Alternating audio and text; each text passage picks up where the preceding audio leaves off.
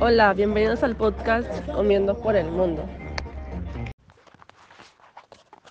El día de hoy nuestra ruta será por la gastronomía europea. Hablar de Europa y de gastronomía es hacerlo de sabores variados, pero siempre de calidad. En el viejo continente encontrarás todo tipo de sabores e ingredientes, así como influencias de todas las culturas del mundo. Gracias a las posibilidades de viajar que tenemos hoy en día, con vuelos que responden a las posibilidades de todos los bolsillos, podemos probar fácilmente que algunos manjares europeos. En este podcast trataremos de repasar lo mejor y lo más característico de las comidas típicas de Europa. Mi nombre es Katia Paola Vélez Ramírez.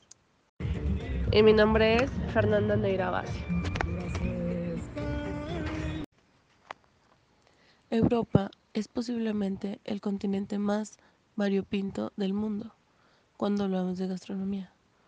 Poco o nada tienen que ver las tapas españolas con comida alemana o la rosa con la británica. Es un fenómeno que no encontramos tan acentuado en África o en América, donde la principal diferenciación la encontramos entre el norte y el sur del continente. En definitiva, que la comida europea es ante todo variada y rica, y cada afirmación generalizada sobre esta debe tomarse con cautela. Podemos dividir Europa en varios bloques gastronómicos similares. Estos idealmente son las cuatro regiones de la gastronomía del viejo continente. El primer bloque gastronómico de Europa lo conforman los países del Mediterráneo. España, Italia o Grecia son aquí los máximos exponentes aunque cada uno con sus particularidades, mientras que en España predomina una cocina bastante elaborada. En Italia apuestan por una gran especialización en productos como la pasta o la pizza. Del mismo modo, en Grecia abundan las influencias árabes y orientales. El turismo gastronómico en ciudades del Mediterráneo siempre es de agradecer. Un segundo grupo de los países que integrarían son los del centro de Europa, incluidas las ciudades británicas. Es el más variado y egocéntrico. La única gastronomía con prestigio internacional es la francesa, también muy elaborada, mientras los países como Alemania, Suiza, Austria, República Checa optan por una gastronomía más celética y un poco alejada de la comida sana. El cerdo de los derivados, así como los dulces, son de hecho algunos de sus protagonistas.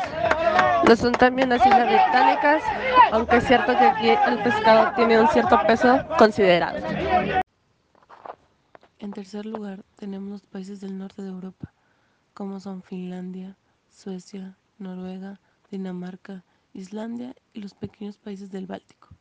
Su cocina disfruta de grandes productos tanto del mar como de la tierra, aunque no rehuyen de elaboraciones complejas. Es una de las más ricas, sin duda alguna, Fernanda. Y de un último grupo lo conforman los países de este Europa. En este caso hablamos de una gastronomía muy versátil, con un gran aprovechamiento de las verduras, los cereales y con algo más de predilección por la carne que por el pescado. Claro, es muy difícil de decir, pero como lo hemos dicho, en Europa se come absolutamente de todo. Es cierto, en primer lugar, el mar es protagonista en muchos países de la mitad del norte del continente, sobre todo los bálticos y escandinavos. Pescados como el salmón, esturión o trucha tienen mucha aceptación en estas tierras, como también lo es el pescado blanco en Gran Bretaña. Igualmente importantes pero no únicos protagonistas lo son en la cocina mediterránea, tanto azul como el atún o las sardinas, o como blancos, que es la merluza o rape. El consumo de carnes sí que es muy generalizado en todo el continente, aunque no siempre de los mismos animales. El cerdo y sus derivados es muy protagonista en el centro de Europa, mientras que la ternera, el cordero o incluso las aves son más en el sur de Europa. En el norte domina la carne de caza de animales autóctonos, como el ciervo o el reno, mientras que en Europa del Este comen carne de todo tipo. No nos olvidamos del pollo de una manera muy nutritiva y más barata que encontramos en todo el continente, cocinada de mil y una formas. Por otro lado, es cierto que en Europa hay bastante predilección por las pastas y también las pizzas. Los italianos son los grandes referentes en este apartado, pero lo cierto es de un modo u otro se consumen por igual en todo el continente aunque solo sea como acompañamiento. También lo suele ser el arroz, que sobre todo en el Mediterráneo sí que es el protagonista de recetas tan mundialmente conocidas como el arroz de mariscos, la paella o el risotto. Hay que recordar también que esta es tierra de vinos y de gran calidad. Los vinos españoles, franceses e italianos, además de los argentinos, sudafricanos y americanos están considerados los mejores del planeta, como bodegas de reconocimiento internacional. Otro ámbito culinario de los que podemos hablar son las sopas. Los caldos son parte fundamental de las cocinas de todo el mundo. Y en Europa no es una excepción. Sí que es cierto, por ejemplo, en el este de Europa se consumen mucho. Y lo que hay son generales y son muy tradicionales. Sobre todo de verduras. La sopa de goulash húngara o la remolacha polaca tienen demasiado efecto de fama, así como las sopas de pescado típicas del norte, como del Mediterráneo.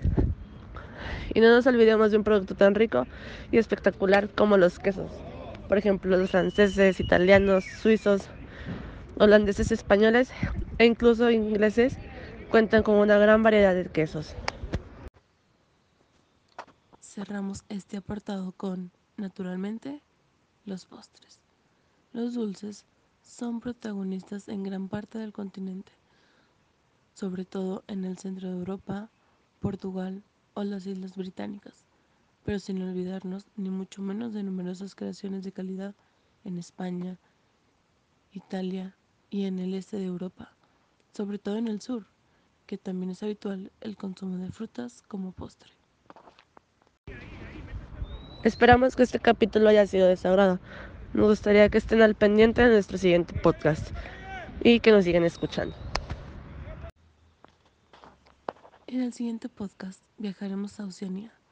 Recuerden y no se olviden de seguirnos en nuestras redes sociales como Fernando Neira y Katia Vélez en Instagram. No hay amor más sincero que el amor por la comida.